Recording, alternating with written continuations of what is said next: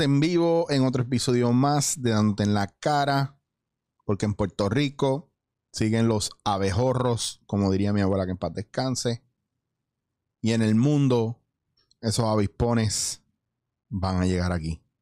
Van a llegar aquí como llegó el coronavirus, que no hubiera llegado acá, porque el punto era que eso estaba en China y no iba a llegar. Pero hoy es momento de regocijo y júbilo, porque tengo una persona muy especial aquí que, para los que vieron el episodio de Wilfred Morales, ustedes saben lo que Wilfred Morales significa para mí en mi vida y en mi carrera y mi desarrollo. Pues él es uno de esos pilares. Y esta persona que tengo hoy es otro de esos pilares que me ayudó y que se comportó de manera espectacular conmigo. Eh, eran diferentes tiempos y él hizo muchas cosas por mí que nadie tendría que hacer. Así que, como ya voy de 2-2, que meto la pata y no estoy grabando el episodio, pues lo van a coger como que 20 minutos después.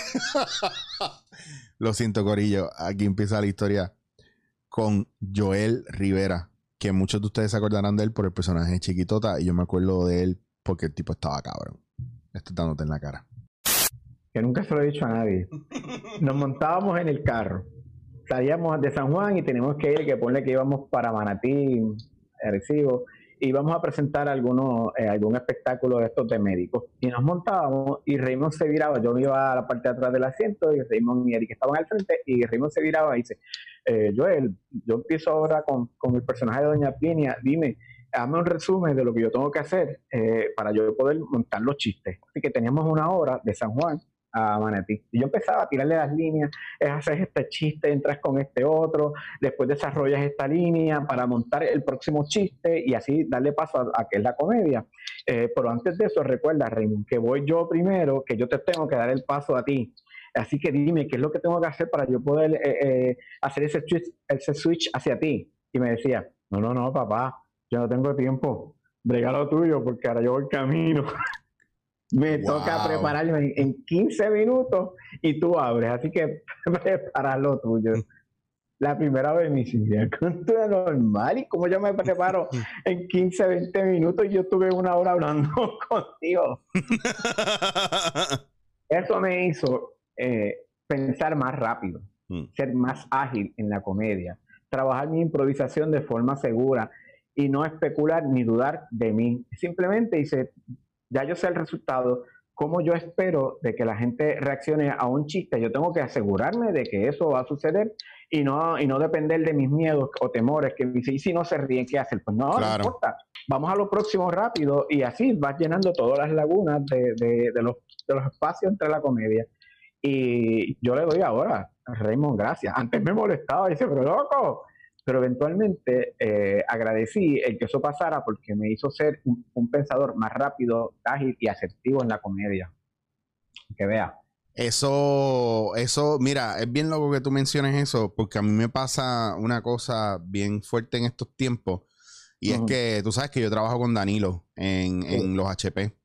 Y cuando yo entro a trabajar con Danilo, a mí me costó bastante, y a lo mejor esto le, suene raro a la gente, caer en tiempo en lo que era trabajar con, con- en televisión ahora que Danilo había salido ya de Sunshine, que Claro. era su propio director, su propio productor, etcétera, etcétera, etcétera. Y con, la, y con el ADD de Danilo que piensa 20 cosas. a la misma Claro, claro, Danilo Ah. produce ese, ese show, Sí. tiene su ayuda, pero en el proceso creativo, prácticamente Doni- Danilo lleva el 50, el 90%. El punto. 90. Y entonces te toca a ti, como productor creativo, coger todas esas ideas, amarrarlas Claro. y, y limpiar.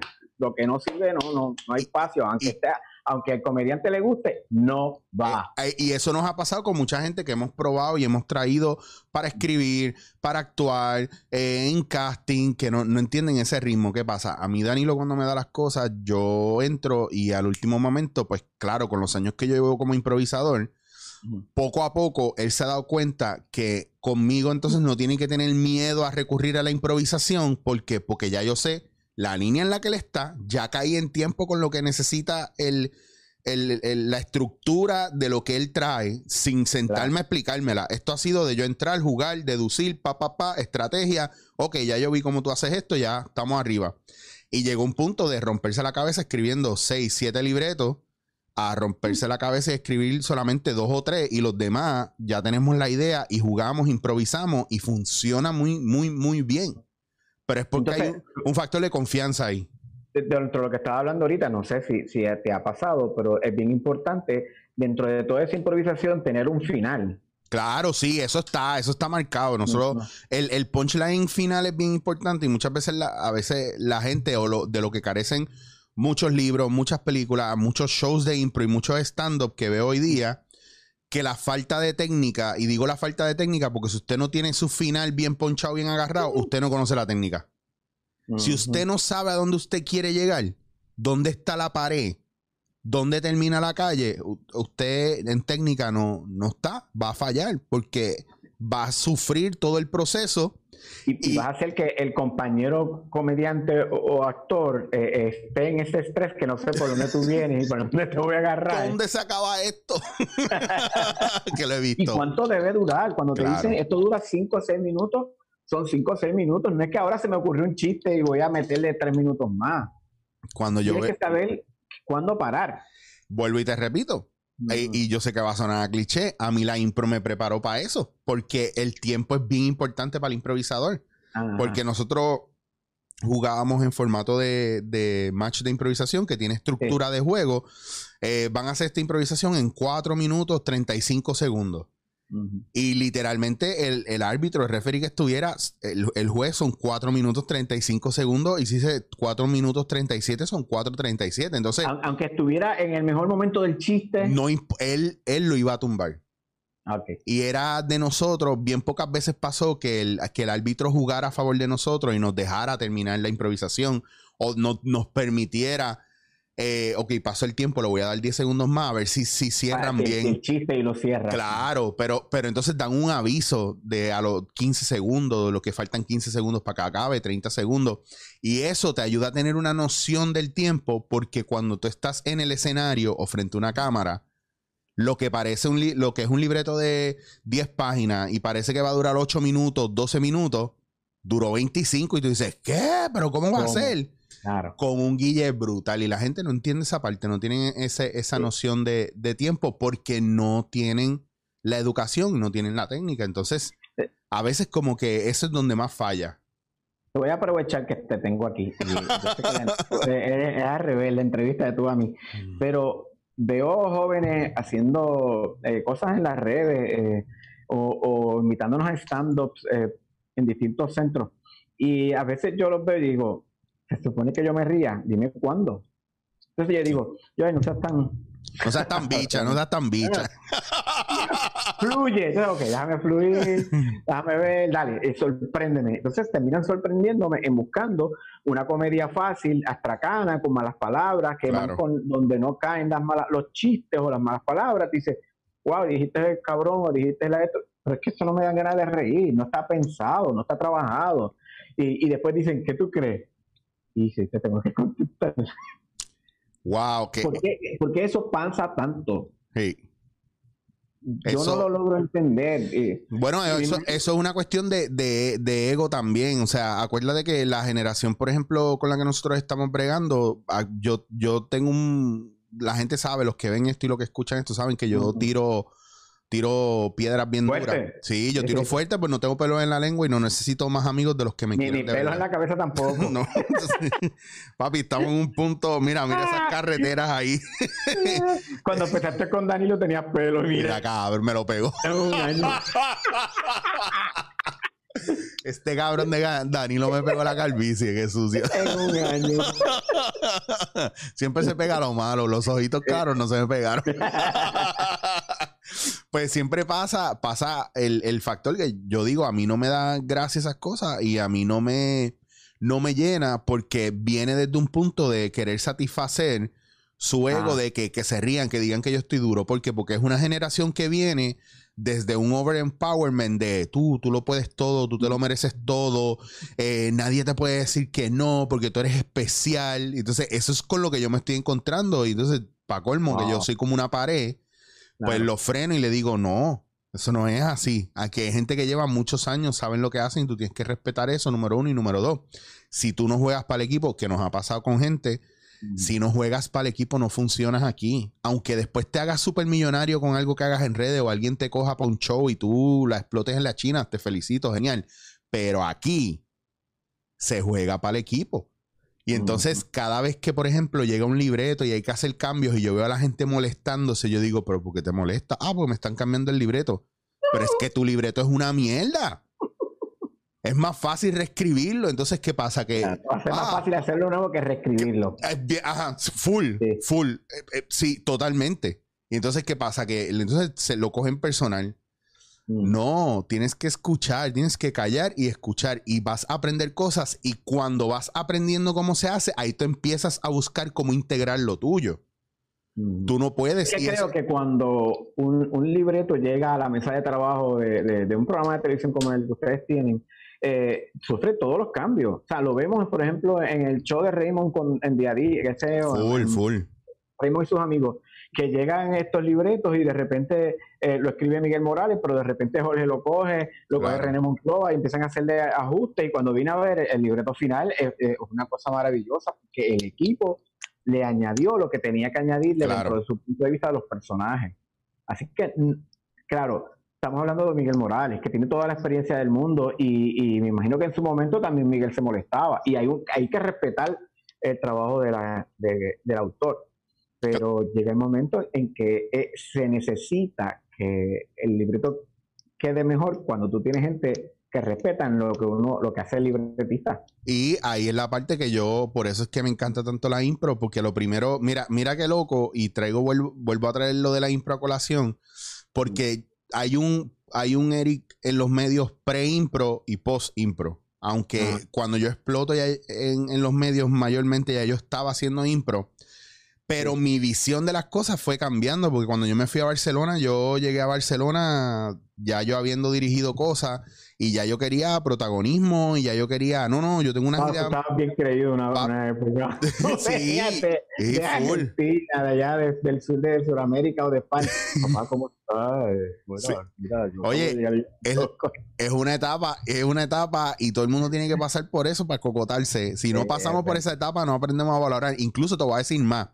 No. Me gustaba más esa, eta- más esa etapa de creído que la etapa donde yo pensaba que no valía nada. pendejo. Sí, full, full, full, porque as- au- aunque a mala gana se abrieron muchas puertas, de pendejo fue de no abrirme ninguna o aprovecharse, de- Ajá. ¿me entiendes? Que ese es el gran problema, que a lo mejor Sí, le- sí, sí, la, la- la supuesta humildad que, nos, que tenemos dentro de nosotros que nos permite decir, mira, yo soy bueno en esto. Claro.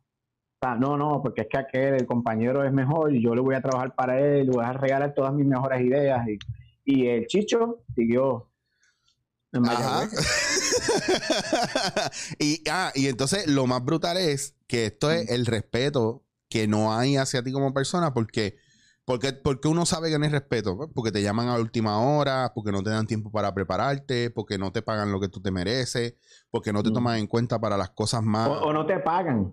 Punto. O no te pagan punto, exacto. ¿Me entiendes? Sin embargo, otra persona, te lo digo porque yo estaba en proyectos donde una persona no escribió nada, Mm. pero era el escritor y cobró full y los demás no cobraron. Y estuvieron Y escribiendo lo que él no escribió. Exacto. Y he visto gente que al final ha, ha hecho más cambios de vestuario en escena y está más tiempo en escena que el mismo protagonista y cobra menos. Ah, pero es que él jala gente. Mm. Tú puedes ser más talentoso, pero él jala gente. Sí, sí. ¿Me entiendes? Entonces son esos factores y en estos días yo tenía un debate con eso. Estábamos viendo Debate contigo mismo. conmigo y con la pared. Porque yo me paro así Ah. aquí y hago. Y después hago así. Eh, no, tal cosa, tal cosa. Ah, mierda, no te quiero. Y después le doy la espalda. Es un factor bien difícil. La gente ya no se prepara como antes y no hay una Ah. valoración. Porque si no, la gente sabría quiénes son los buenos de verdad para, para qué trabajo. Entonces estamos todos como regados. Ajá. Somos parte de diferentes equipos, pero entonces Sí, somos, somos un archipiélago, cada cual en su... Estamos en una isla, pero realmente a la misma vez estamos sueltos, con cada uno en su mundo. bien brutal. Bien brutal. ¿Tú recuerdas eh, en algún momento haberte detenido y haber dicho, mira, sabes que yo no quiero hacer esto más nunca? Se acabó. Ah, no, no, no, no. Este, Eric, cada rato. o sea, hay momentos en Ahora mismo. es en serio que yo, ¿sabes? Eh, tú sabes lo que es vivir con el estigma aquí pegado de chiquitota toda mi vida. Full. Tú sabes lo que es que, que esto ocurrió en una etapa eh, cerca de entre el, el 96 y el 2000, donde hacíamos todos los martes una- un espacio de comedia que dejó marcada a una generación. Eh, que yo no me lo disfruté porque yo estaba de, de productor creativo, de libretista, de vestuarista, o lo que sea. Siempre estaba trabajando para el, para el colectivo que, que teníamos en aquel momento. Y yo no me disfrutaba el que yo estuviera pasando por, por ser eh, un actor o, o una figura pública, porque para mí Claro. no lo era, era simplemente un trabajo. Y, y pasan los años y todavía a mí me, me acuerda la gente de, mira, y chiquitota yo. Yo creo que han pasado 25 años y tú Déjalo ir. pero es lo que pasa, pero es lo que pasa con, con, por ejemplo, con el respeto que le tengo y con el talentazo que son ellos dos. Pero, por ejemplo, mira a Susay Epifanio, que todavía están esos personajes, como estuvo mucho Sí. tiempo Dagmarita, como estuvo eh, mucho tiempo. O sea, la gente ve esos personajes. Pues Melwin no hace de Chevy. completos. Claro, Melwin no hace de Chevy ahora porque Melwin es Chevy, punto, se acabó. Exacto, el mismo se buscó. porque él hizo de él. De- Pero eh, es lo que estás hablando de, de esa preparación y el respeto que tú tienes como Claro. actor, que tú te lo crees y te lo vives, y llega el momento en que tú dices, no, el personaje eh, tiene su vida propia y, y el actor, tú no tratas de separarte entre hacer una diferenciación. Claro. Aunque uno no necesariamente lo busque así, pero yo, ya, yo me preocupaba antes, Eric, porque llegó el momento en que la gente empezó a admirarme, ¿verdad? Del trabajo que yo hacía como chiquitota. Y por ejemplo, te voy a decir, venía esta mujer y decía, wow, vino una chica para acá, oh, qué linda. Y dice, permiso, hola, ¿cómo estás? Así como ella se pone, qué linda.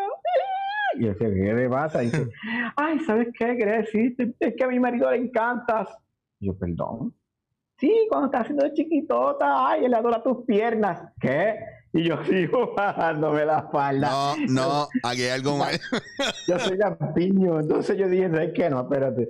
Y de ahí en adelante me puse pantyhose para que no me ligan las piernas.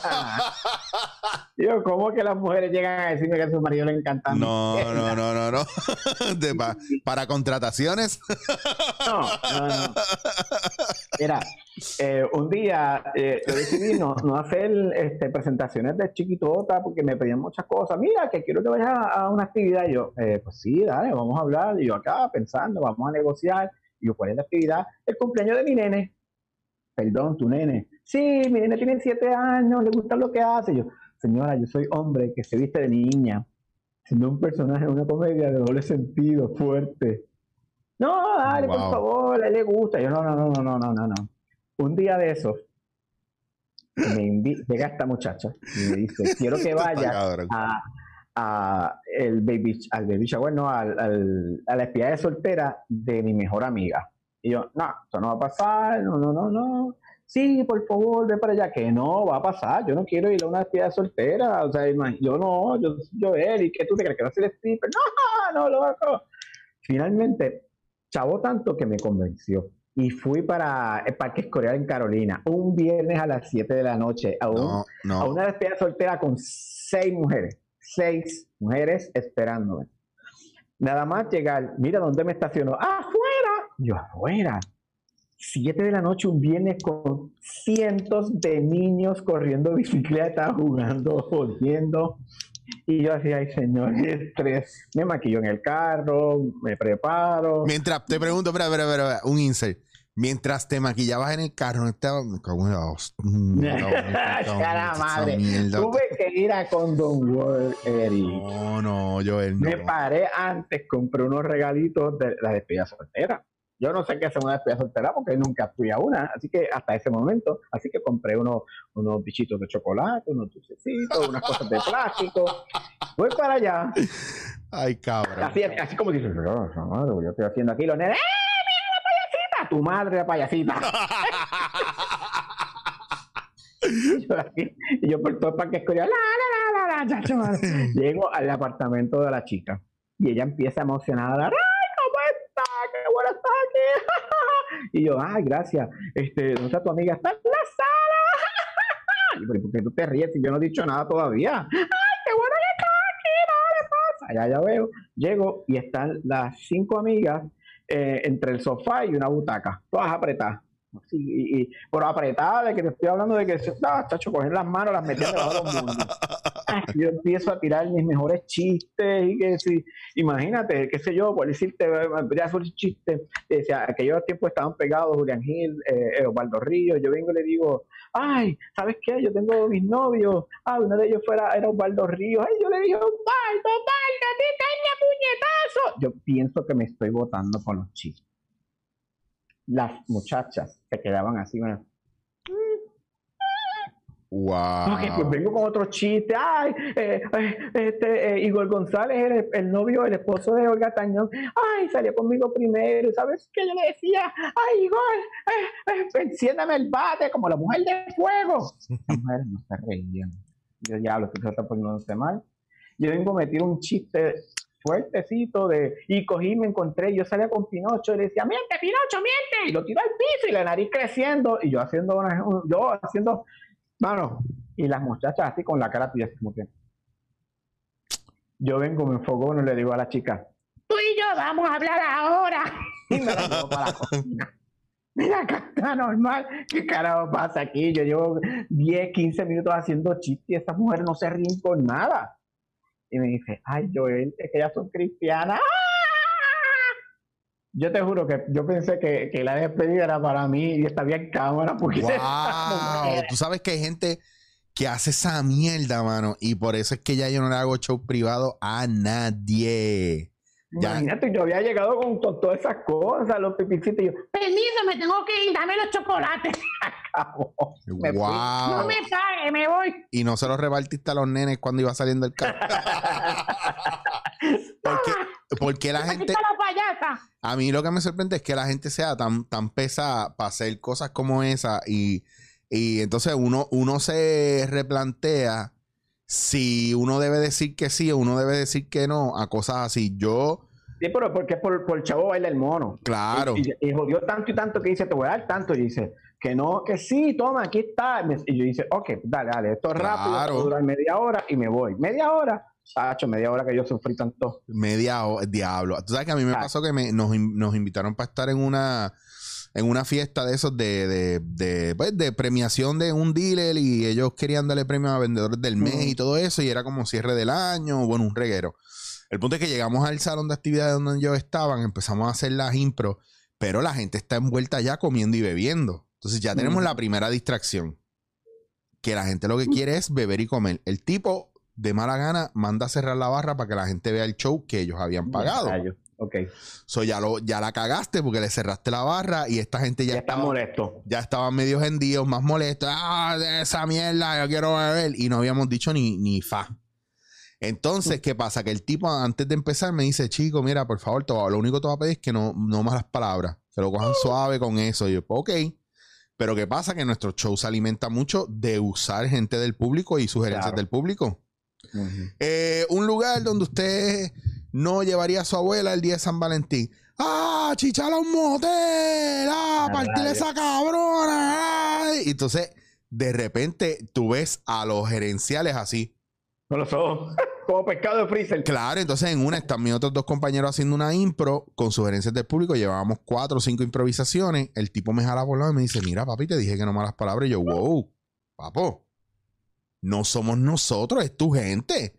Ah, no, pues tienes que decirle algo. Y yo, tú en mi cara, maestro de Kindle. No, no, papo, esa es tu gente bebiendo. Ok, Ah. y el tipo se encojona. Entonces, cuando vamos a hacer la, una, otra, la próxima impro, nadie quería participar. Uno dijo, ah, yo lo que quiero es beber, eh, yo no voy a hacer un carajo. Y el tipo, nada, mandó a abrir la barra. Y yo dije, bueno, eso es todo por esta noche, gracias. A ver, y me fui y le dije, mira, brother, yo no sé si tú me quieres pagar o no, pero esta es la peor experiencia de la vida. Y no es culpa mía, es culpa tuya. Porque tú Sí, me querías traer para acá y nosotros estamos haciendo un show que en otro lugar hubiera funcionado y tus empleados son súper tóxicos. y el tipo se quedó pasmado, nos pagó completo y todo, pero no volvió a ser igual, ¿me entiendes? Entonces, a veces la gente, la gente no entiende que, que, no es lo mismo los medios, la televisión, lo que a ti te gusta, lo que te, le gusta a los empleados y por eso uno se vuelve selectivo y a veces cuando uno dice que no, no es porque uno no quiera hacer el favor. Es porque uno, sabe lo que hay. El público también y el lugar donde va a trabajar. Claro, y, yo estoy en un punto ahora, por ejemplo, que no es por decir que estoy hecho un come mierda y no me gusta trabajar, al contrario, me encanta trabajar, pero ahora yo estoy escogiendo lo que yo hago, primero por condiciones de salud y segundo por sanidad mental.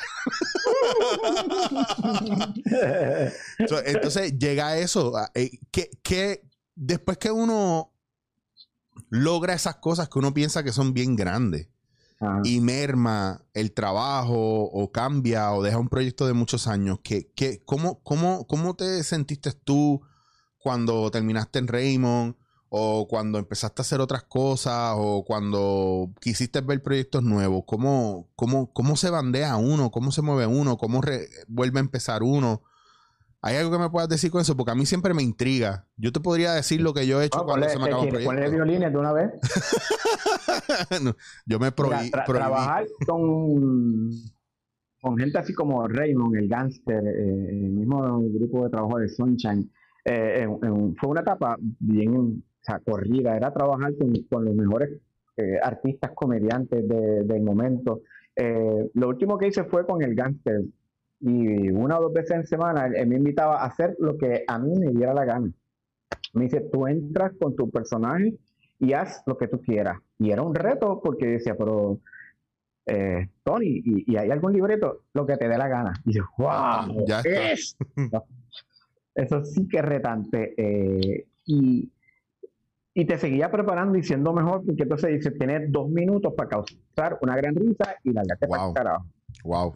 Eh, no entiendo, no entiendo por qué tú y yo no hablamos de esto antes. Termina, pero tú, yo te voy a contar algo después de esto. Este, y, y eso te iba preparando para lo próximo. De repente, eh, eh, llegas a un lugar, a una estación de radio, y te dicen, tú estás aquí como productor, tú no eres comediante, ni actor, ni nada, ni vas a abrir ese micrófono y nunca vas a hablar. Y dije, pero, ¿por qué tú me dices eso a mí? O sea, si yo no tengo deseos más allá de lo que pueda tener cualquiera de, de, estar frente a las cámaras o frente a un micrófono, ¿por qué me lo dices a mí? Entonces ya eso te va empezando a machacar en la cabeza y, y tú estás trabajando con un Otto Oppenheimer y con Camil Carrión y una Tita Guerrero y, y, tú no me dejas a mí ni decirle un chiste, no, tú no vas a hablar. Wow. ¿Qué pasa? Wow.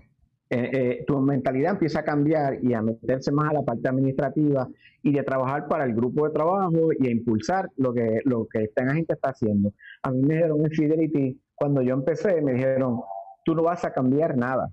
Y yo, ah, yo, si tú me invitas es porque tú me estás pidiendo un cambio en todos los sentidos. No, escúchalo, métetelo en la cabeza tú no vas a cambiar el plan de trabajo, tú no vas a hacer nada que no sea algo cosmético liviano, que la gente no se dé cuenta que hay un cambio. Y voy al, al, control y tengo allí una Camil Carrión. Imagínate tener a Camil Carrión y dices, wow, ah, qué, qué, orgullo, tener a Otto Oppenheimer, eh, tener a Tita Guerrero y cada uno en su mundo, Tita en el celular, Otto metido en la tecnología y Camil Carrión leyendo un libro en yoga, en un programa de radio. Y dice, ya, esta gente no se miran, ¿qué hacemos con ellos? Me dijeron que no cambie, que no puedo hacer nada, y yo los tengo tres horas, cuatro horas allí diariamente, y cada uno, ellos hablaban, hacían sus comentarios, sus chistecitos, y, se dejaban de hablar. Entonces, tú tienes que, tú estás hablando de estrategia desde que empezamos esta conversación, ¿cómo tú haces que esto funcione? Si esta gente eh, son amigos, hay, un, hay mucha admiración, pero no hay ninguna conexión. Claro. No se miran. Y tú sabes que lo que tú haces es bien importante porque tú aprendes a interpretar señas, el cuerpo, miradas, conversaciones, o sea que eh, eh, es, audiovisual totalmente. Así que yo dije, yo no voy a cambiar cambio, ok, vamos a hacer algo. Y empecé a hacer cositas con ellos, eh, como a los nenes chiquitos, Tita, dame el teléfono, eh, Camil, dame el librito, Otto, vamos a hacer chistes y nos poníamos a hablar entre las pausas comerciales o las musicales, que podrían ser de 15, 20 minutos. 15 o 20 minutos varias veces eh, durante esas horas para que ellos empezaran a mirarse. Y de repente el programa de una posición número 11 o 12 eh, eh, ocupaba las posiciones 6, 5, hasta que me dijeron, párate. Y yo, ¿y ahora qué hice? Me dijeron, hey, estás cambiando, haciendo cambios. Y dice, yo solamente estoy cambiando actitudes, actitudes. y no nada, nada más libretos ni nada, actitudes. Ellos se miran, ellos se comunican y ahora ellos la pasan bien en el programa de radio. Eso convirtió o, permitió que a mí me nombraran director de programación de la emisora y allá tú le vuelcas y te vas alejando de la parte eh, artística frente a las cámaras, frente al micrófono. Eh, eventualmente eh, tuve la oportunidad de trabajar en, en uno de los proyectos creativos más completos que he hecho, que fueron la apertura de los Juegos Centroamericanos en Mayagüez 2010. Cuando te digo en todos los sentidos, es que me, nombran director creativo y me dicen, tienes que poner a, a, a 3.000 estudiantes a bailar, tienes que hacer la música, la partitura, bueno, no la partitura, pero escoger las canciones que van a interpretar los bailarines, hacer toda la parte musical de los artistas de y Yandel, Olga Tañón, no sé qué, eh, eh, trabajar con el escenógrafo. Y, entonces trabajas todas las fases de la creatividad en su máxima expresión. De tu otro punto, más dirección. Eh, y, me sigo alejando más todavía. como en ese momento trabajaba como no era libretista, pero sí era el creativo del proyecto, junto a Josema Hernández, el productor. Y, esto nos ponía en unas situaciones de estar constantemente creando y resolviendo problemas a la misma vez, resolviendo problemas de presupuesto. ¿Cómo tú vas a tener 3.000 bailarines y la comida y el vestuario y los movimientos? Entonces dices, pero yo tengo que a crear, no a traer problemas. Entonces, pues tienes que solucionar problemas a la misma vez que vas creando, que es la parte que tú dices, ver el final no pensar en, ¿y qué pasa después? No, es que lo tenemos que pensar antes. Claro. ¿Cómo movemos a toda esta gente? ¿Cómo los mantenemos motivados? Y, me sigo alejando de la comedia, cada vez más. Llego finalmente eh, en esa etapa, me dicen, yo digo, mira, esto es para el Canal 6, vamos a reunirnos con ellos. Ah, que el Canal 6 no les interesa reunirse con el equipo de, producción de los juegos. Es que este es un show de televisión, no va a pasar. Digo, pero es que yo necesito saber que la cámara sepa que dónde yo la necesito para marcar esto o eso otro. Dice, no, wow, ok, así pues pasó la, las burradas que pasaron que todos vimos en televisión en aquella vez. Eh, no sé si te acuerdas que eh, eh, había una toma era memorable, que está este, este muchacho con una silla de oficina ah, vestido de lagartijo y se ve la silla pasando el tipo... Pero eso se lo hubieran eh, eso lo hubiera pasado si hubiéramos hablado, si hubiéramos marcado. Pero es que todas las cosas que tú me estás diciendo y todas las cosas que yo escucho, porque eh, en, las posiciones que están exigiéndote unas cosas o dándote unas órdenes, probablemente yo conozca a, las personas que han estado en esas posiciones. Y lo único que te puedo decir es que pasa lo que pasa en todos lados. Es la cuestión del ego y es del jefe a la vez que ve una persona talentosa, creativa, tú sabes, es como que déjame sacármelo aquí para que este vea quién tiene los huevos grandes aquí. Eventualmente llega el momento en que, en que me, ya dejo de estar frente a las cámaras, no, no aparezco para nada, que no sea crear a otra gente o que me permitan escribir algo esporádicamente para la televisión o algo. Eh, así que ya no salgo en televisión. Eh, y, y, y da la casualidad que el próximo año después de los centroamericanos me dan trabajo o me llaman para que yo arregle la pantalla del canal 6. Yo, perdón, hmm. esto, es un, esto es un chiste. Tú llevas un año jodiéndome y ahora tú me estás pidiendo a mí que yo te arregle tu pantalla. Sí, para eso estás aquí. Wow. Me dieron un contratito de tres meses para yo reinventarme la, la, la, imagen del canal. Y esos tres meses se convirtieron que al cuarto mes a mí me nombraran eh, vicepresidente de radio. Imagínate. Ahora estoy full con la cultura desde otro punto de vista. Culturalmente, bregando con música clásica, con un taller dramático de actores de, la vieja guardia, eh, que tú dices, tienes que quitar el sombrero con ellos, trabajando en un canal que fue bien importante para Puerto Rico y ahora lo que tienen es, bueno, un chiste. Sí, sí, es que es, lamentable también porque las cosas que son del país no se están cuidando, punto. De, no, no importa quién tú tengas ahí, el problema no es quién tú tienes o quién no tiene, es la gente que viene a, impedir o a traer cosas sin saber cómo está corriendo la máquina. Si tú quieres salir en televisión, tú quieres tener alguna comedia o algún espacio y todo el mundo piensa y dice, no, no, porque yo él hace radio, no, no, no, porque yo él hace teatro, no, porque dice, porque yo hago de todo, dame claro. No, no, ya no vas a escribir. Y tú dices, qué es esto? Y esa pregunta que me hiciste, ¿qué pasa cuando tú dices, pues mira, ¿sabes qué? La gente me habla por ahí, quieren que yo haga de chiquitota o que le haga un chistecito eh, de la chiqui, y yo digo, la voy a enterrar, Eric, la voy a enterrar. El año pasado yo quería decir, me voy a inventar un velorio y yo mismo lo voy a enterrar y lo voy a grabar y lo voy a mover al cementerio y aquí está, la chiquitota, la chiquitota es dead. Eh, porque eh, es un personaje bien emblemático y, que me ha dado mucha alegría, pero a la misma vez eh, te ponemos un estigma y dice, él es eso. Claro. Y, y te dices, pero que yo hago otras cosas. Sí, sí, pero es que yo me gusta más. Y dice, pero es que yo, no, es que yo no lo quiera hacer. O sea, yo quiero ser eternamente el chavo del 8, la chilindrina, Kiko. Claro. Que, 70, 80 años haciendo comedia eh, eh, con sus personajes de niños. Y, y, llega el momento en que tú dices, en serio, pues entonces yo no sirvo. Ya, ya soy yo. Nadie me cuenta, nadie cuenta conmigo. Claro, pero. Dice, qué chévere está yo él, pero nadie me llama claro. para hacer comedia ni libreto, ni un carajo. Que yo a veces me pregunto, a veces yo me pregunto, porque, porque ah, ah, eso es ese síndrome de muchos de nosotros.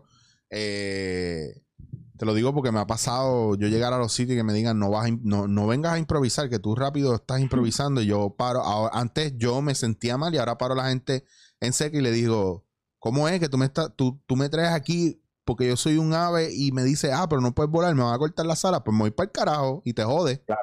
Y es como, wow, ¿por qué tú me sales así? Pues porque, porque lo que tú acabas de hacer es saliendo así. Claro, me faltaste respeto. y yo no soy un pendejo y me puedes pagar lo que tú quieras y aquí mismo te escupo la cara, me voy y me cierro las puertas.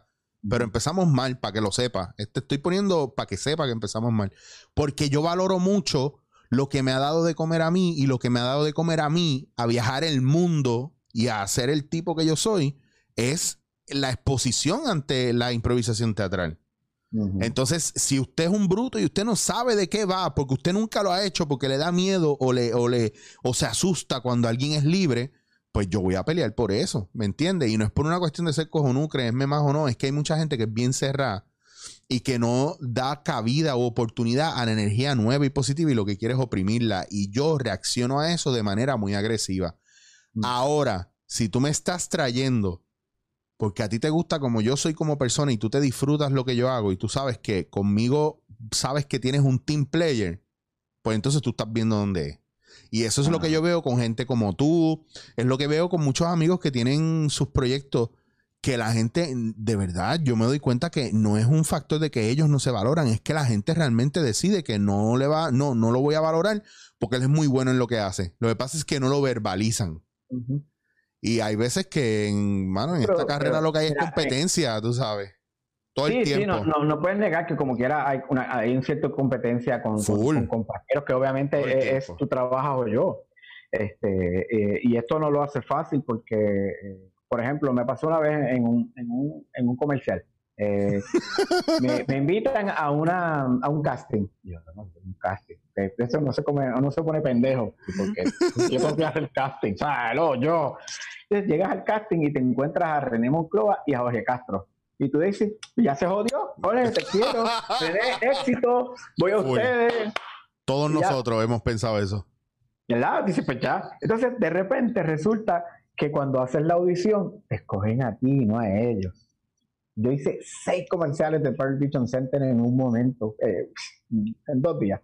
Y tú dices, wow, escogieron a mí uno de ellos. Entonces, mira que hace, hace poco tuve la oportunidad de trabajar con, con Jorge Castro eh, en Magic por la mañana. Ah, coño. Me lo disfruté un montón, eh, haciendo un personaje de, de duende y de Santa Claus a la misma vez.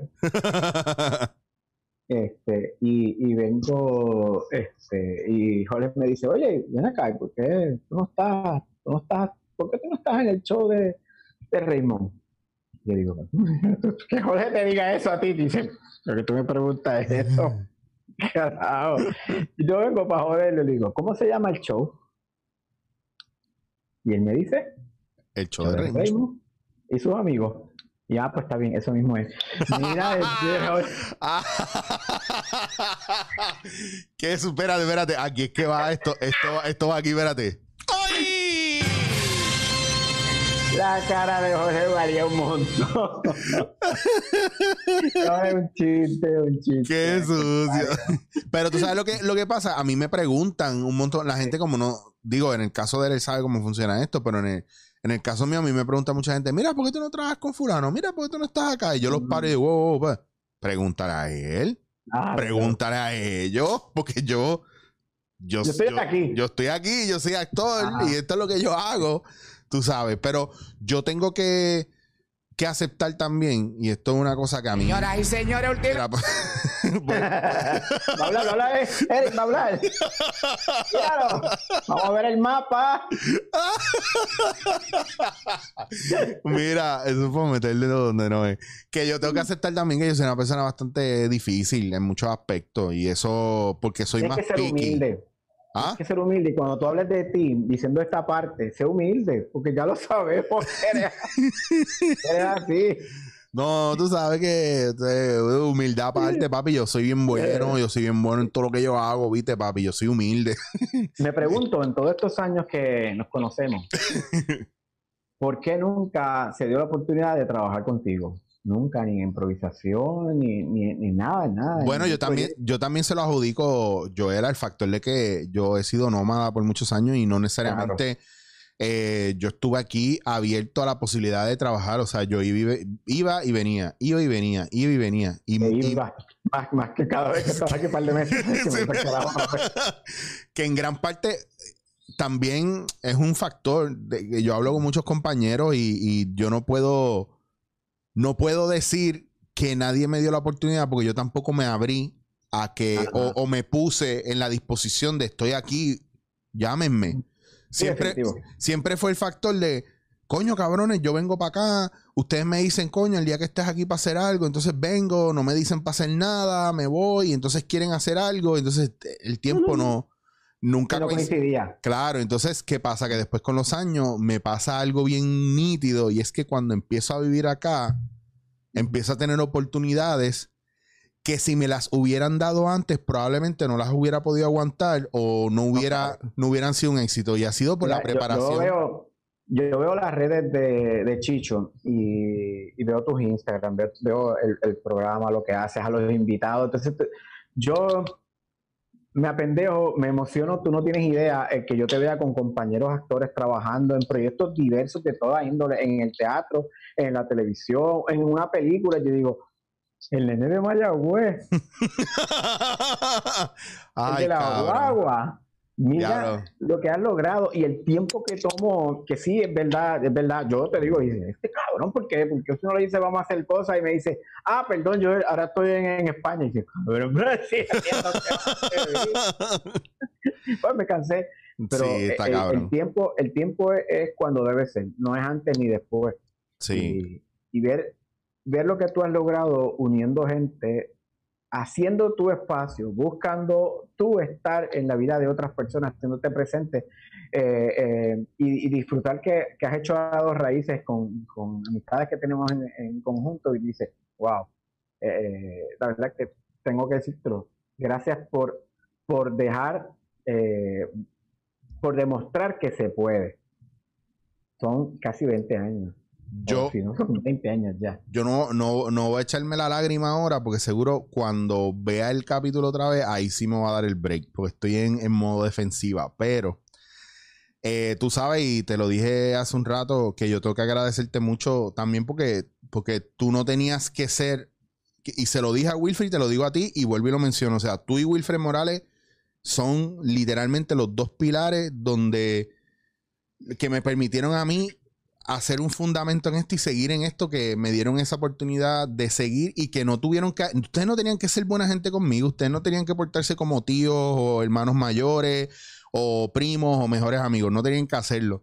Y sin embargo, cada vez que yo cogía una línea para ir a Telemundo o cada vez que cogía la línea para caerle a donde fuera que estuviera en esa época Cosmo o donde fuera que estuviera, eh, que digo, guapa sigue en el mismo sitio, pero le caía a los estudios, en vez de ustedes buscar la manera de salir de mí, yo recuerdo todas las veces que me quedaba yo contigo prácticamente, sí, eh, Eric, vente, vamos a buscar algo de comer y nos íbamos al primer fast food que apareciera, nos sentábamos, Sí. comíamos y hablábamos.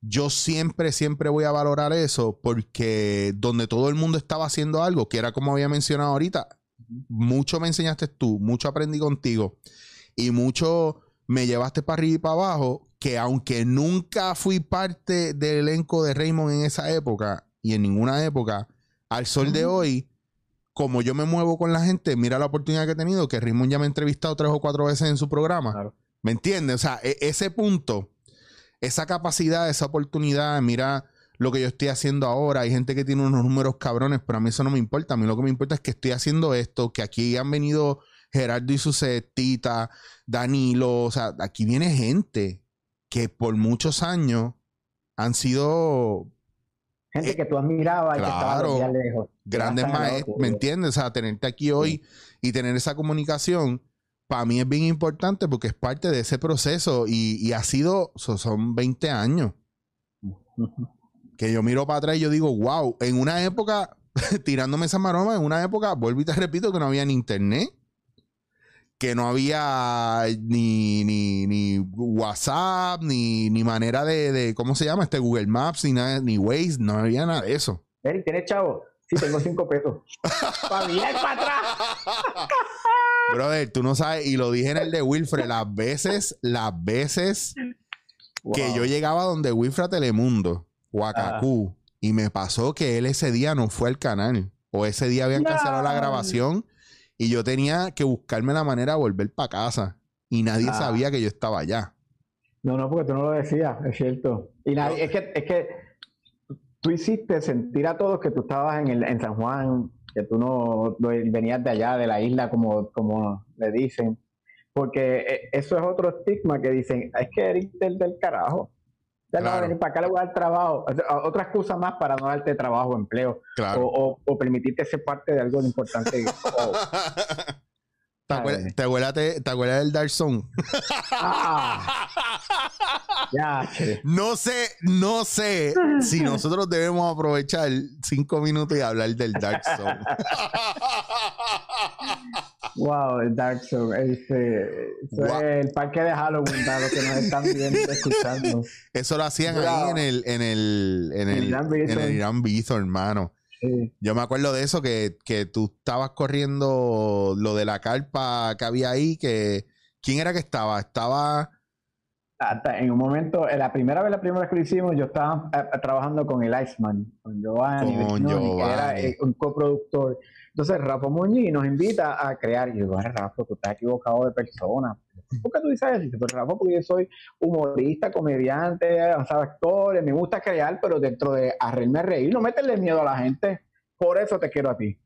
Yo ahora no entiendo. Y, y- y me mandó a prepararme. Volvemos al tema de la educación, de la preparación. Sí, fui claro, a Chicago, claro. fui a Seattle, me metí en casas embrujadas en Nueva York, estudiando los comportamientos de la gente, del público, cómo a, a enseñar a asustar. Eh, compramos una, una, una casa embrujada, la trajimos hasta Puerto Rico, me puse a pintar, a aprender sobre eh, los colores y el impacto con las luces. Entonces, cacho, esto era un ejercicio. Este, Claro. y es una cosa bien grande. A- a- ahí te dicen, mira, aquel, aquel muchacho que está allí es el director. Hacha, ya viene para acá, viene, viene un buena vida a la vida. Y dice, mira, permiso, yo quiero ser actor. Yo estoy reclutando personal. Ya te quieres ser actor. Y, y yo dije, pero loco, esto es una casa embrujada que tú. ¡Ah! Y de repente digo, tengo una idea. Tengo un personaje para ti. Ah, chamano, inflado el chamaco, inflado, inflado. Eh, lo convertí, era, yo tenía unos trailers en una de esas épocas, tenía unos trailers y él tenía que brincar por encima de los trailers y asustar a la, a la gente que visitaba el parque. Y luego, ah, pero estoy arriba. Yo, exacto, tú vas a asustar desde arriba, no vas a saludar, a tocar a, na- a nadie, no te preocupes. Hermano, el tipo al otro día, él fue a Paris City, una de estas tiendas, se compró, gastó dinero en, en- en ropa, en maquillaje, y él llegó así sangriento, así, ay, yo, yo compro, si usted va a una reunión de casting, oh, mira, yo estoy vestido, yo, le doy trabajo, y lo trepo en, la, eh, en los dos trailers y, y en el área de, de la casa embrujada esa. Y, y el tipo se lo creyó tanto el personaje que él, mano, le metía terror. Más yo lo veía y decía, loco, tienes que bajarle, tú no eres, tú no eres. Con calma. ¡Ah, te voy a matar! Mano, en uno de esos momentos, uno de esos días, eh, el chamaco estaba bien pasional, de verdad, que si hay alguien que, que yo decía que él merecía un Oscar, es ese chamaco. El chamaco eh, vio una pareja y, mano, le metió miedo, se fue detrás de ellos, los acorraló, porque estoy viendo desde el techo del trailer todo el tiempo y brincaba y cada vez que la nena pasaba por un lado, ya el tipo estaba ya asustado, asustándola. El novio se encabró y cogió una piedra y le ha pegado un peñón. Yo No. estoy en otra casa embrujada No, no, y me llaman ya, mira, yo corre, corre, que vayas a la casa embrujada, donde están los trailers, que allá, que te están buscando. Y yo, ¿pero qué pasó? Que vayas allí. Mano, y llego yo. Yo no sabía lo de la, lo de la piedra. Y llegó donde el chamaco. Yo, no te entiendo, que tú hablas. Y yo, mano, te botaste. Ahora sí que eres el mejor personaje, eres el mejor actor que yo he visto en mi vida. Hasta, hasta, hasta, hasta chorreando ahí, es eso sudor. El tipo estaba llorando. Y el guabucho se le estaba hinchando. y él No, seguía cabrón. llorando. Hasta que yo entiendo que dice, ah, que no es chiste, que te jajaron la cabeza. Mano, eso fue, eso, eso, sa- eso, eh, es que estuvo heavy, de verdad estuvo heavy. Estuvo heavy, heavy. A mí me tocaba bregar en la carpa y de vez en cuando dentro de la casa embrujada, pero yo me lo tripié. Era de esos Sí, trabajos. en aquella- aquella- Eso fue una carpa que hicimos la, eh, el Circo del Terror Sí, con Junito. Junito, claro, Junito. eh, ahí estaba, ¿era Bravo el que estaba ahí o Abdiel? No, Bravo. Bravo. Bravo, el- sí. El señor locutor. Sí, sí, sí, yo recuerdo sí, todas estas cosas. Por eso es que cuando yo entro a hacer cosas en Guapa o en radio y todo eso, la gente me, me había otros productores que, que me decían, ¿y por qué a ti te conoce todo el mundo aquí? Y eh, porque Oye, 60 mil personas vieron e- ese- esa casa embrujada en, en el espacio de seis semanas. O sea, ¿Qué? mucha gente. qué fuerte para que tú veas. Y son proyectos que, pues, que a lo largo de los años, pues, habría que actualizarlos y hacer cambios, pero que funcionaban muy bien. Era una época un poquito, yo creo que era un tiempo un poquito Claro, más lo que pasa es que, mira, volvemos al tema de por qué tú haces una casa embrujada ahora allí en, qué sé yo, en San Juan o una casa o, en, en- en cualquiera de los lugares. Entonces yo los veo y te dice, pero es que le falta la, la parte, no, no, son creativos, no confundan, son creativos, Claro. pero no tienen un porqué, una estrategia, es simplemente asustar. Sí, Dice, pero es que nosotros contábamos historias a través de lo que tú hacías en el circo. Eh, eh, eh, en la casa embrujada, todo, todo tenía un recorrido y contabas Claro. algo. Entonces lo, lo llevas a que la gente esté hablando de lo que está viendo, de lo que está pasando. Ahora es que te metan el susto y ¡uh! ya. y ya está. Y Con chavos cualquiera hace, hace eso. es como, es como el factor de- del trabajo de la comedia. La gente está esperando que tú los hagas reír de alguna manera y, y de todas las opciones que tú tienes, tú dices, "Pues, vamos a coger esta que es la más fácil, es la más, Mm. es la más directa y salgo de eso rápido. Entonces, pues ya no hay, ya no hay pasión y entonces ya no hay amor por la, Sí. por la vocación y lo que, ya no hay vocación y no, no estás haciendo lo que de verdad te gusta. Entonces, ¿cuál es el objetivo? Y me pasa mucho, a mí me escribe un montón de gente para que yo les diga cómo hacer un podcast. Y lo primero que yo les digo antes de comprar equipo, que me dicen, ¿qué equipo, qué equipo tengo que comprar? Y esa es la peor pregunta que tú me puedes hacer. Buenamente. Porque no importa cuánto dinero tú gastas en equipo, si tú no sabes para dónde tú vas y lo que tú quieres hacer, si tú no tienes un objetivo con eso, se- en dos episodios se te va a cocotar, en uno, tratando de editarlo. Mm. ¿Me entiendes? O, o montas 10 y los 10 no valen ni mierda porque no estás diciendo nada. ¿Me entiendes? Entonces, hay algo mucho más allá. Y eso a mí me pasó en Nueva York cuando estaba en el Living Theater. Y eso fue una de, las de las experiencias que me cambió la vida. Cuando la directora del Living Theater me preguntó a mí que por qué yo hacía teatro.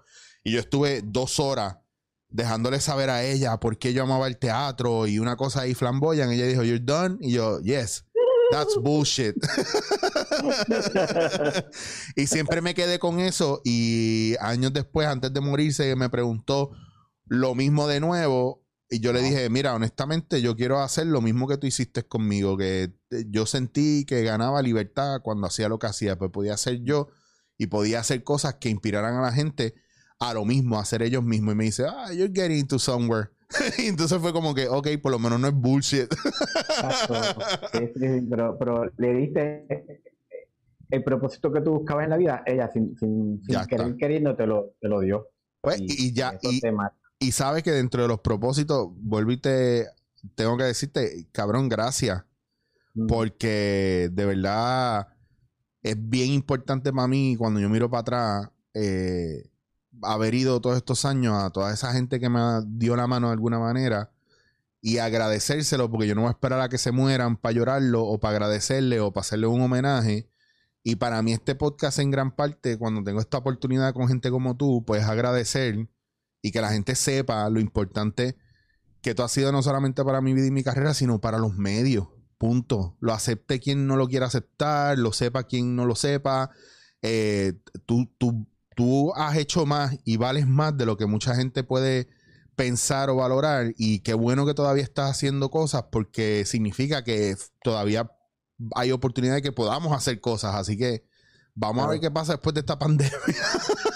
Sí, sí, no, no, no, no, yo difiero. Ahí yo voy a diferir. No hay que esperar, hay que actuar. Hay que actuar, claro. Como lo que estás haciendo, eh, eh, porque mira, mira, te voy a contar. Yo estoy haciendo un proyecto eh, en la mañana, radio por Facebook, o Facebook Live, como lo quieras llamar. Mm. está en 11Q. Da la casualidad que el año pasado mucha gente me llamaba, te digo, vamos a hacer, no tan exagerado, cuatro personas en distintos momentos de, agosto a diciembre me dijeron, Joel, quiero que me produzca mi programa. Yo, aquí vamos otra vez. Mm. ¿En qué emisora? Me dicen 11Q. ajá. Está bien, vamos a hablarlo, vamos a ver qué, qué línea tú buscas, porque de todas maneras, lo que sea, tiene que ser que esté conforme dentro de nuestros ideales y que tú estés dispuesto a dejarte guiar por mí. Claro. Eso es lo primero. Si tú, si tú piensas de que tú vas a, a, traer tu propia idea sin escuchar, pues, pues ya, porque ¿para qué me tienes? ¿Entiendes? Entonces, esto estamos hablando de agosto. Después viene eh, eh, en septiembre, nuevamente alguien me dice, mira, voy a tengo una idea hacer un programa radio. Y dice, aquí vamos otra vez. Ya. Ay, once cuyo. en diciembre, otra vez. Viene y me dice, pero estas fueron tres personas. Eh, en esta fue la, gerencia de la emisora. dice, mira, me gustaría que hiciera, tenemos la emisora, queremos que hagas algo. Y dice, ah, no puede ser. la emisora 11, coño, tres personas a la misma emisora. Y, llegó el momento que dije, coño, yo no estoy haciendo nada. Realmente siempre es, para los demás de alguna manera u otra, backstage, eh, ya sea digital, escribiéndole o, ayudando a otros a hacer un podcast como esos que piden, que te piden constantemente. Eh, y tú dices, wow, voy a ayudar a Eric a hacer un podcast. ¿Y qué fue lo primero que le dije a Eric cuando él quería ser comediante? Vete a estudiar a Sagrado. Yo quiero todo, yo quiero trabajar en los, en los medios. ¿Qué quieres hacer? No sé, yo quiero trabajar. Pero tienes que ir a Sagrado. No hay otra universidad. Tal vez carajo. Lo hiciste, te matriculaste. Eh, eh, en, de abril a en junio apareciste y dices, ya tengo la matrícula. Y dices, wow, ok. Pero lo hiciste y te preparaste para, para ahora, para el futuro. Eh, si te ayudó o no, yo pienso que sí, porque has hecho cosas muy maravillosas. a mí sagrado alma mater representando el The Way. Entonces llega el momento en que en diciembre digo, ¿sabes qué? Debería darme la oportunidad. Debería más. Si la gente dice tanto, Eric, tú eres el mejor, ¿y qué tú haces? ¿Por qué tú no contratas el mejor Eric? Si todo el mundo te dice, ya, lo eres el mejor, chicho, ¡uh! pues yo hice lo que debemos hacer, contratarnos. Yo me contraté y pues, ¿sabes que Voy a coger, voy a, voy a pensar que yo soy un personaje, me voy a dejar de estar con pendejaces y me voy a contratar a mí y me voy a utilizar a mí como, ok, que tú eres? Eh, el, experto en comunicaciones, el que sabe un poquito de mercadeo, el que sabe un poquito de explosión, el que sabe... Ah, pues, pues, pues, vamos a contar con el mejor. Y me uso a mí como si yo fuera un, un ente aparte y trabajo conmigo como si fuera eso, un talento y yo él el recurso. Y decidí en diciembre darme la oportunidad y, hacer un programa de radio si la emisora estaba de acuerdo en lo que íbamos a hacer. Yo dije, ok, yo estoy acostumbrado a sea, guapa, Telemundo, emisoras grandes, siempre sin pensar. Y ahora era como que, 11Q. ¡Uh! ¿Quién lo escucha? Y dije, ¿sabes qué, Joel? No seas pendejo vamos a hacerlo porque tenemos que darnos una oportunidad siempre en vez de estar pensando y dejando que el, que el ego nos gane con que, wow, yo podría estar aquí en este programa o en este otro, pero no estás. Así que deja la mierda, contrátate y nos disfrutamos el proceso. Ok, dale, llegamos, hablamos del acuerdo. ¿Cuándo empezamos? Marzo 16. Uh, me voy preparando y trabajo conmigo como literal, como si yo fuera un actor, un talento. Y cuando ya vamos a salir, tiran la cuarentena el día antes. wow, esto va para... Obviamente ya yo sabía todo lo que iba a pasar, porque la experiencia nos dice que entre desastres y, Y, momentos como este, todo cambia y se vuelca a la información, al conocimiento, a, solamente cosas que tienen realmente importancia. Y yo decidí ese domingo cambiar todo lo que yo tenía preparado, que yo pensé que me iba a venir a votar, a sacar mis personajes, no me importaba que fuera M. Dice, yo voy a hacer que la gente escuche a M, que se ponga culo otra vez. Y voy a presentar mis cosas mías, personajes tal vez que, que los tengo guardados en una gaveta, en un maletín. Y llegó el lunes en la mañana, yo tenía la mitad del Stack Force antes de que fueran Stack Force, de, doctores del recinto de ciencias médicas, jueces, un montón de gente que eran pura información. Invertí el programa hacia convertirlo en lo que es un programa informativo a través del entretenimiento. Y mis personajes, carajo, no salieron nunca. No los traje porque era bien difícil y decía, claro. Pero, ¿Cómo yo traigo el entretenimiento? No, pero, pero brutal, brutal el hecho de que volvemos al factor de la diferencia que hay entre una persona que funciona por su ego versus una persona que es estratégica y trabaja para el equipo prácticamente, que es que tú sabes que, que encaja dónde y si, lo, si funciona, si no funciona, lo debo traer, es capricho mío, no es capricho mío. Ese tipo de cosas son importantes y no mucha gente ve eso. Hoy día nadie ve esas cosas. Al contrario. Sí, por eso tienes que ser bien ágil y, tratarte de verdad como si tú fueras una persona externa que trabaja contigo. Claro. Muchas veces me pasaba que dice, ah, me gustaría hacer este personaje, dice tú empiezas, pero no es mi programa, es el de Manny Manuel, es aquel. Porque si no lo hago, lo a venir a, van a contratar a Chicho. Pues entonces ni Chicho ni yo, ninguno de los dos. Claro, claro. No, pasa, ¿Eh? pasa, pasa, pasa. O sea, e, es el, el tomar esas decisiones como de la misma manera y me ha pasado que hay veces que me dicen a mí para hacer unos guisos y otra persona puede ser parte de eso también. Y yo digo, mira, pero no, dale entonces la mitad fulano y dame la otra mitad a mí. Ah. Y los dos podemos guisar. Yo creo que aquí hay espacio para todo el mundo. Entonces me miran como... No, eso, eso no es normal. Mm, ah, esto es un pendejo. Este tipo es un pendejo. no, mano, puñeta, ¿qué está pasando? Que ahora la, gente buena es pendeja y la gente mala, uh, eso es lo que hay que seguirlo. Me, ¿Me entiendes? Entonces, yo, me, niego.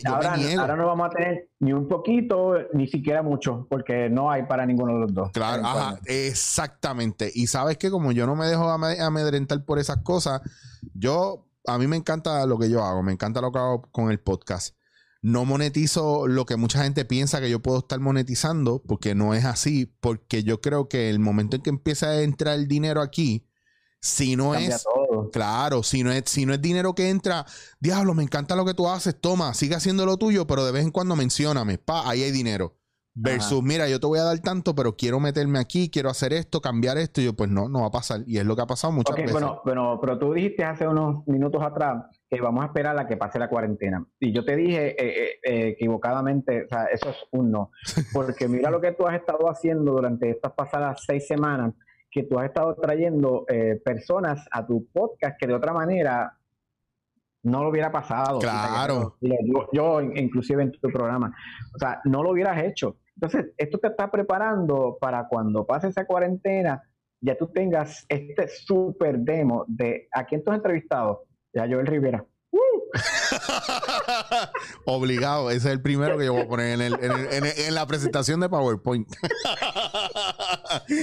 pero, ve lo que te estoy diciendo, te estás preparando. Claro, no. No estás esperando, te estás quejándote ahí, sea que jodienda, nadie me llama, no, pasa nada. No, no, no, al contrario, yo, yo llego a un punto donde incluso a mí me vino bien lo de la pandemia, porque una de las cosas que yo estaba haciendo antes de la pandemia era era engordar. Ah, no, si supieras, si supieras que bajo 50 libras con tu pandemia. Te lo dije, que se te nota.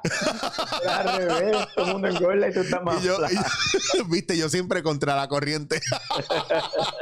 pues si tú supieras que yo hacía el programa una vez en semana y ya con eso estaba cool, pues ahora lo estoy haciendo tres veces en semana, lunes, miércoles y viernes estoy sacando contenido. Ah, o sea que tú lo estás usando como terapia. No.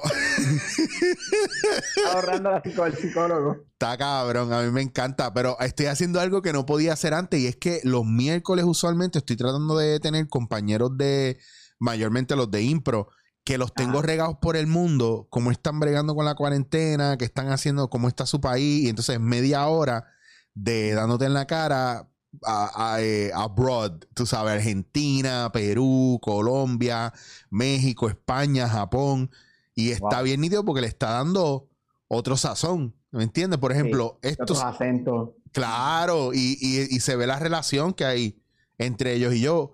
Y me gusta mucho, me gusta mucho, me gusta mucho este proceso. Eh, me, me hubiese encantado que tú estuvieras sentado aquí en el sofá y te dieras un café conmigo. Porque tengo que decirte que aquí la gente que viene a tomar mi café sale enamorada. Ah, ¿ves? Desde, desde que empezó este programa, tú estás hablando de una humildad. Dame un segundo, espérate. Y a rayo. Eric Rodríguez, Mister Humilde. Vete de chicho. que acuérdate que la definición de humildad Ajá. es este que está aquí. Eso se lo debo a mis maestros baristas, mis panas Wow. baristas, que son unos chulos y me han enseñado todo lo que se pueda saber de esto. Eh, coño, Joel, de verdad estoy muy agradecido y te tengo que, te tengo que confesar algo. Toda la parte del Elutier se fue a pique porque empecé a grabar cuando contaste lo de ritmo.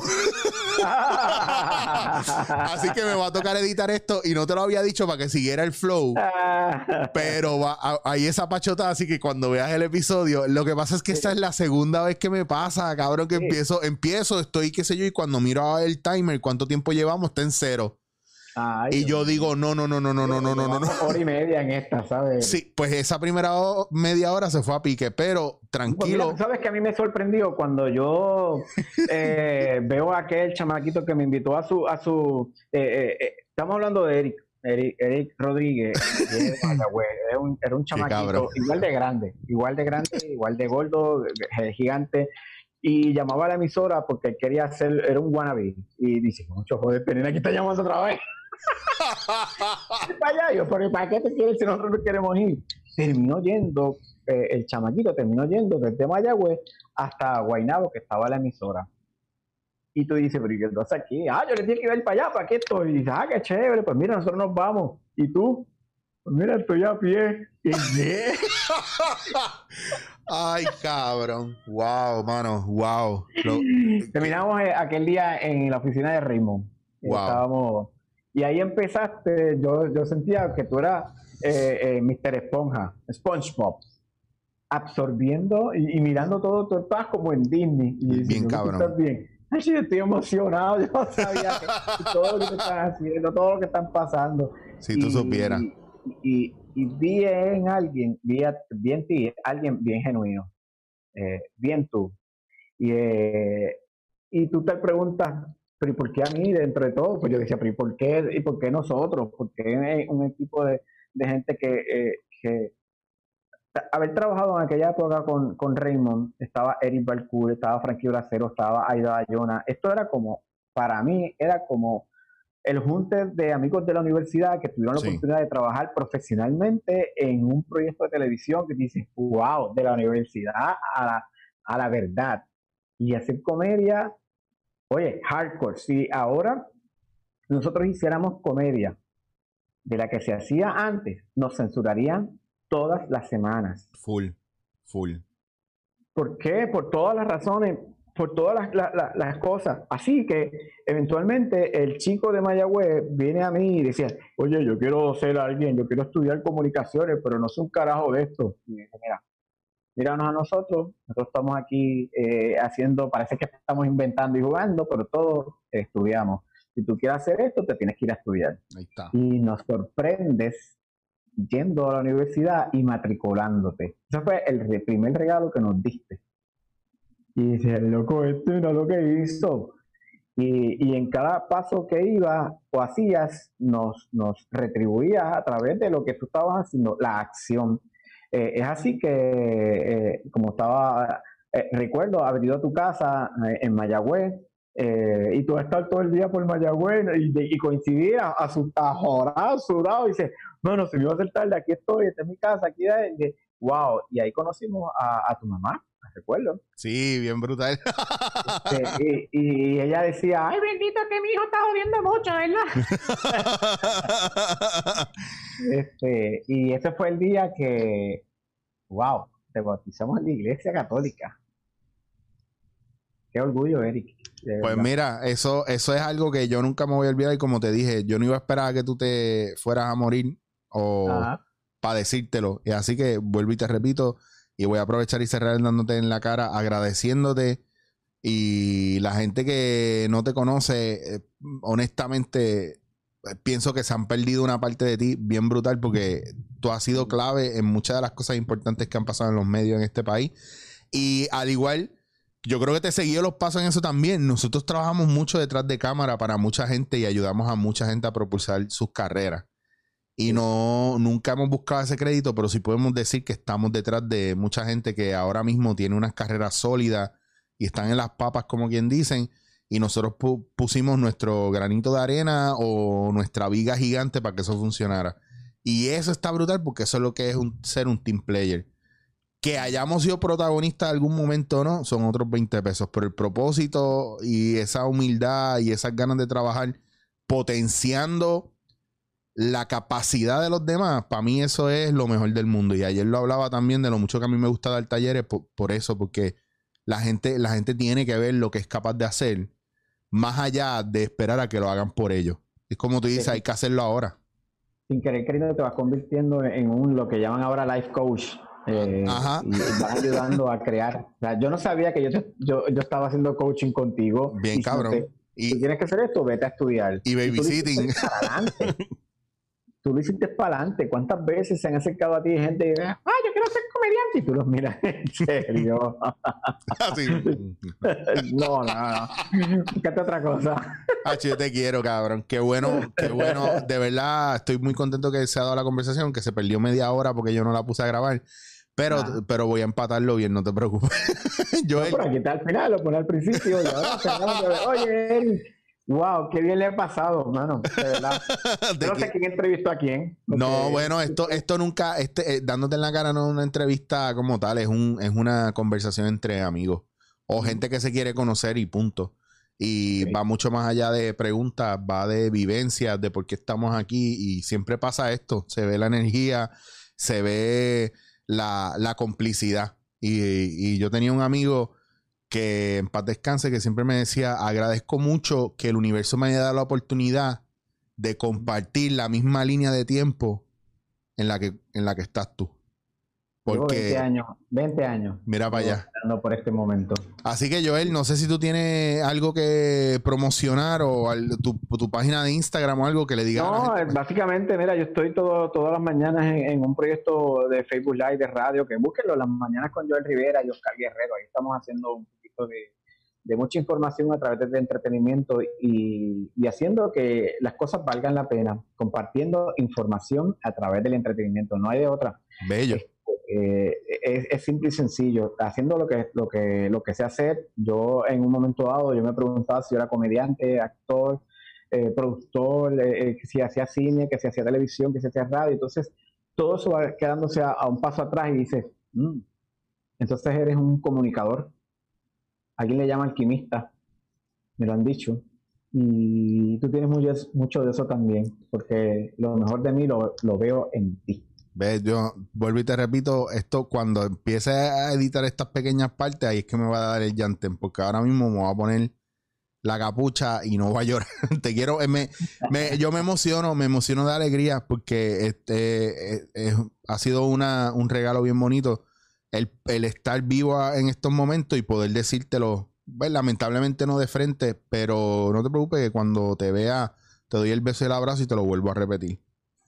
Gracias. Lo, sé, lo sé porque a pesar de todos los años, de todos los tiempos, de todas las oportunidades que nos hemos visto o las que no nos hemos visto, cuando nos encontramos siempre hay esa sonrisa eh, que no importa quién esté al lado, eh, parecemos novios, ahora lenta. La gente no entiende, ¿y ustedes? Ay, qué clave, cabrón, te quiero. que la complicidad es, mutua y el agradecimiento por, esta oportunidad que me da de, llegarle a gente diferente a la que acostumbramos. Gracias, Eric. Yo te quiero de toda la vida. Amén. ¿Sabes que el amor, es, el amor está. Eso es así. Eso es así. Y tengo date contigo también en el programa de ustedes, así que eso lo vamos a cuadrar pronto. Hay que editar eso porque sale después. no, no, no, tranquilo, tranquilo, tranquilo. Tú tranquilo. Te quiero Yo mucho. espero que, que sigan habiendo más cosas de ti, que Sí. sigas creando, que sigas este proceso de, de lo que es el audiovisual. No, no esperes por nadie, no esperes porque te contraten. Tienes una mano derecha, póntela a la espalda y dices, yo puedo, lo hago. Me voy, me voy a empezar a, a pagar y a poner en nómina a mí mismo. Me gusta- Eso me gustó mucho, ¿viste? Eso me gustó mucho. Contrátate. Si todo el mundo dice, Hacho, tú eres el mejor país, mm, pues entonces contratar mejor. Eso así. De- te, lo, voy- te, no, te lo voy a robar obligado. Te quiero, papito. Estamos en communication. Y ustedes, gracias por sintonizar dándote en la cara. Eh, ahí tenía a Joel. Eh, me pueden conseguir chichowasier.com y en todas sus plataformas favoritas de podcast. Esto fue Dándote en la cara. Yo face. Esto es Dándote en la cara.